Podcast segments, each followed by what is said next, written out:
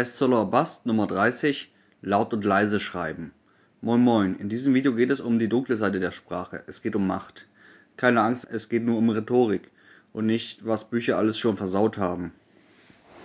Ich bin Romanautor und wer sich wirklich für Rhetorik interessiert, sollte Schopenhauer oder Cicero lesen.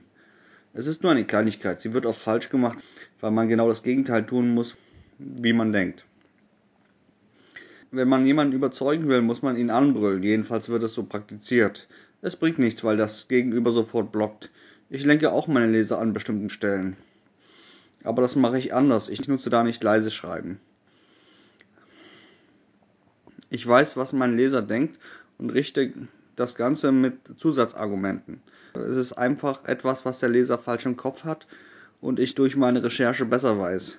Vielleicht ist was falsch durch die Presse gegangen. Ich sage das direkt und unterbreche den Gedanken des Lesers. So lenke ich rhetorisch.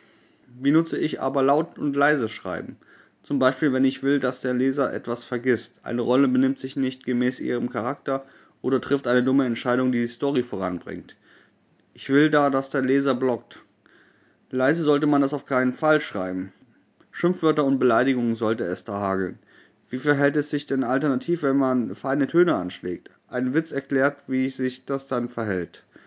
Ein Witz geschieht im Kopf des Lesers und die Pointe ist sein Gedanke. Ich habe maximale Macht über ihn, denn er muss lachen. Ein Witz vergisst man nie. Leise schreibt man Dinge, die man für gut gelungen hält. Der Rest geschieht als eigene Gedanken im Kopf des Lesers, wie bei der Pointe. Lasst euren Leser selbst denken.